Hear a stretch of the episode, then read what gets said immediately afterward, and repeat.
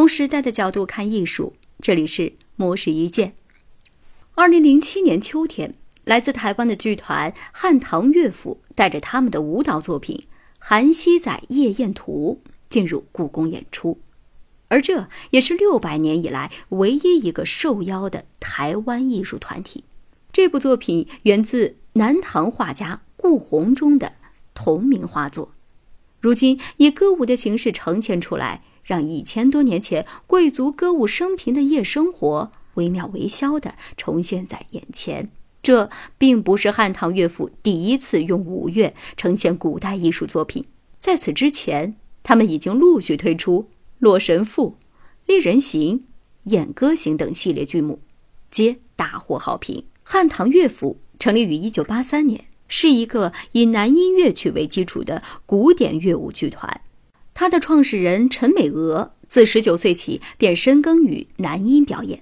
所谓南音，是流传在闽南地区的一种传统音乐，被认为是中国现存历史最悠久的传统古乐。谈及创办剧团的原因，要溯源到陈美娥一次欧洲访问之旅。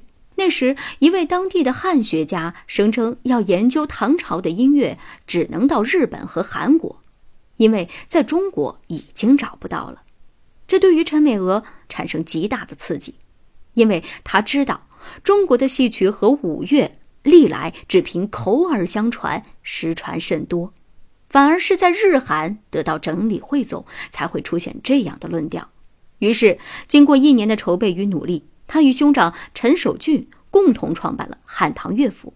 之所以取名为汉唐，是因为他深信南音原承自中原汉唐，是最纯正的、不受外族音乐影响的华夏正音。他将南音音乐和梨园戏的舞步动作相结合，创造出了一种如同古典复生般的新乐舞形式。陈美娥说：“人们常说中学为体，西学为用。”但是，一直到现在，我们都是在西学为体，中学为用，特别是在文化艺术这块。我想，这是教育的问题，有教育推广普及，才能把中国民族的传统文化正在从骨子里升华上来。因此，他最想做的事情，就是通过剧团的表演来推广他心中真正的中国古乐，让世界承认中国的舞乐。仍在中国。以上内容由模式意见整理，希望能对您有所启发。模式意见每晚九点准时更新。